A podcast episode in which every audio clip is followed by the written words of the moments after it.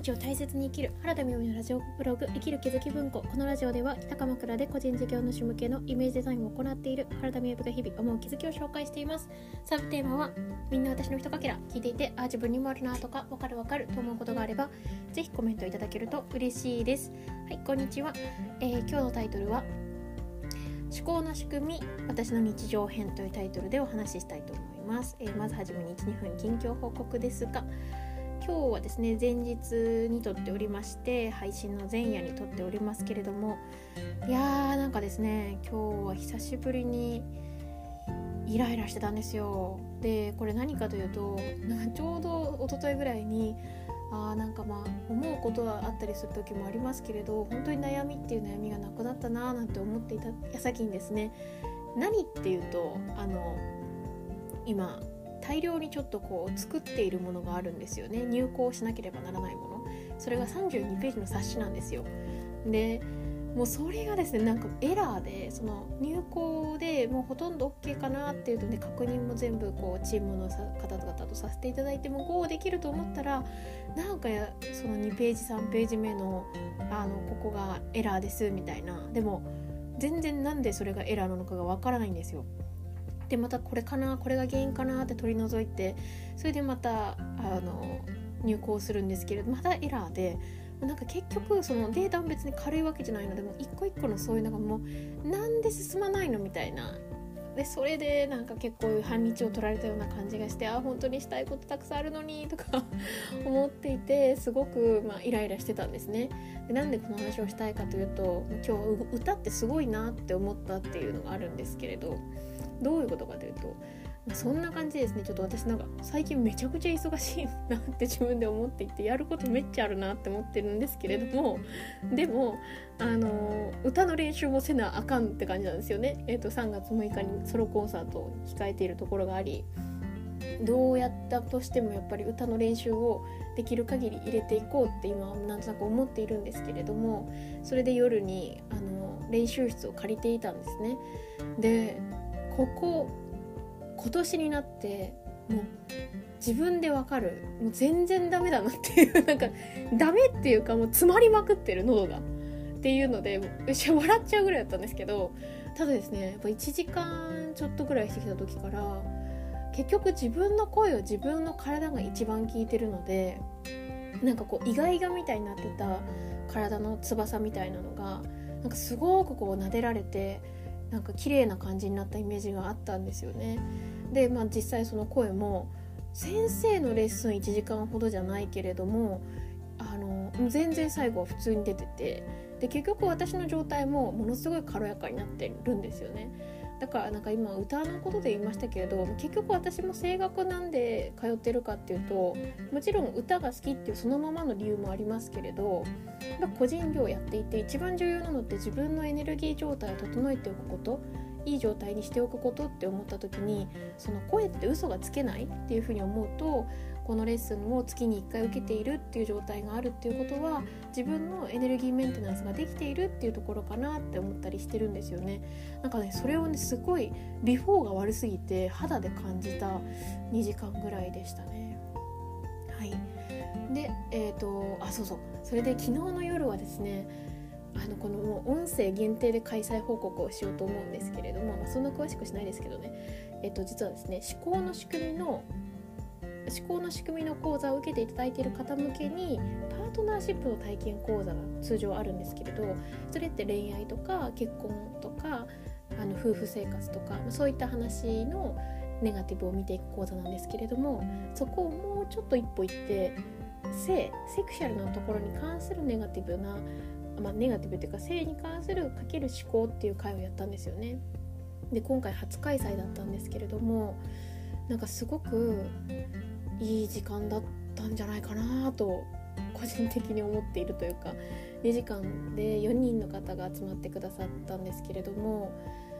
あの本当に分かりやすく終わった後に表情というか肌の艶やかさとか目の開きが全然違う方もいらっしゃいましたし今回ご感想を私募らなかったんですよね。で特に写真も撮ってないんですよ「回やりました」っていう。なんか、うんまもちろんこれ2回目以降あったら感想っていうのがあったらすごくこの2回目の方々がご参加しやすくて良いんですけれども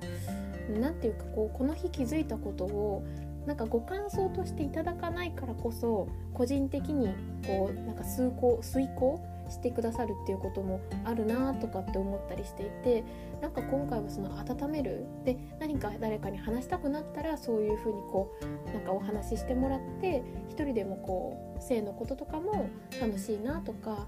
温かいなっていう愛あるものだなっていうイメージになったらいいなとは思っているんですけれど、まあ、とはいえですねそれが終わった後にご感想も個別に送ってくださった方が方もいらっしゃってでそれを読んでいてあ開催してよかったなって思いました。本当にあのなどここんなに長く喋るつもりないんですけど何ていうかや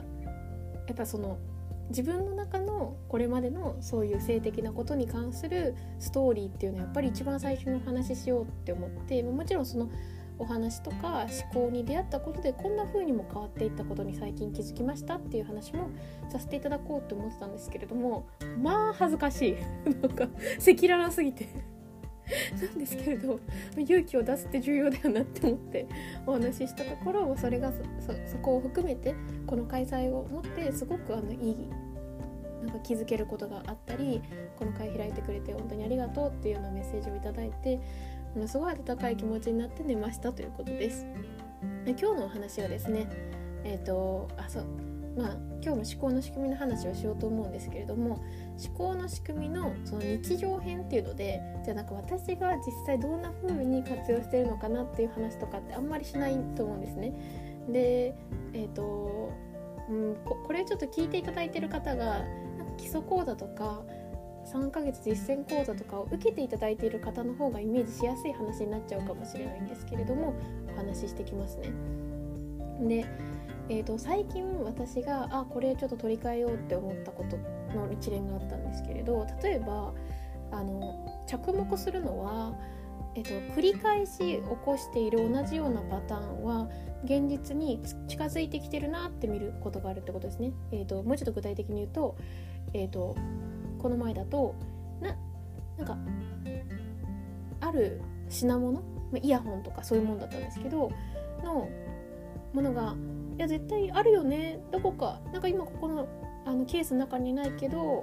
でも絶対ポケットにあるよねって思いながらり心配なので実際に探してみた時にあれ？ないぞってなってそれでないなないなって言って結構な、まあ、30分ぐらい時間を使ったりしたら何でもないところにポッてだから別に日常生活したら見つかるようなところにあったみたいなのがあったんですね。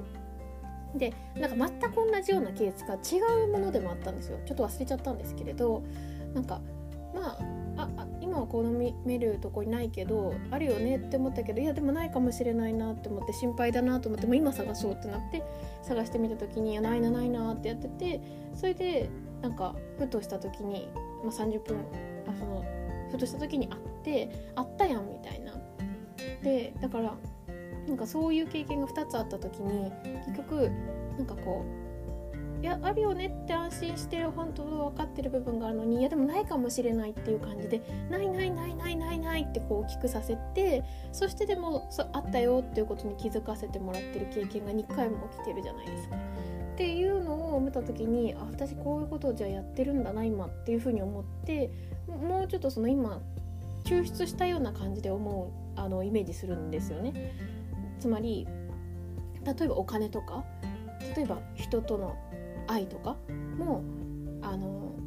なんか大丈夫だよねって思ってるけれどいやないんじゃないかないんじゃないかって言ってなんかない私はやばいんじゃないかみたいなもっとなくなるかもしれないみたいなわーってやってでもあの、まあ、この現実に起きてる体験っていうのはああったやん何も変わらずあったやんみたいな。でこの「ないないないない」ってやっちゃってると本当になんかエネルギーもロスするしそれこそその気持ちからまずないっていうのが出来上がるよねみたいな。まあそんなことがあってあ私これお金とこういうことでやってるわ最近とか思ってってことはこの現実から言いたいのはもう初めからそばにあのあるんだから安心しようっていうことなんですけれどこういうことであの増えている思考に気づいてであの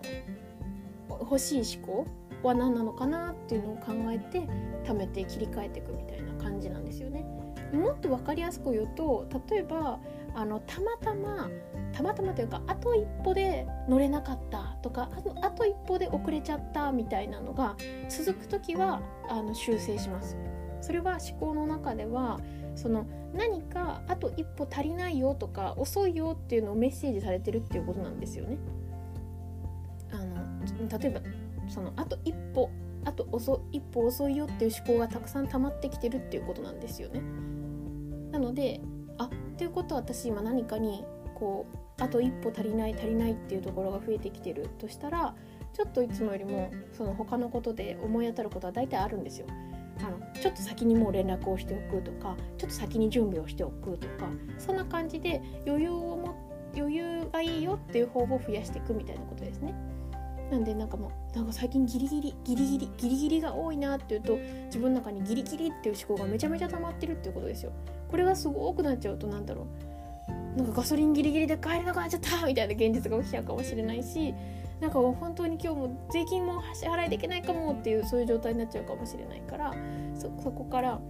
いやギリギリじゃなくてたっぷりがいいよねみたいな感じでなんかこうたっぷりなお水のこうお風呂に入る時にそういうのをイメージしたりがこっちがいいよねっていうのをね修正しているみたいなところがあります。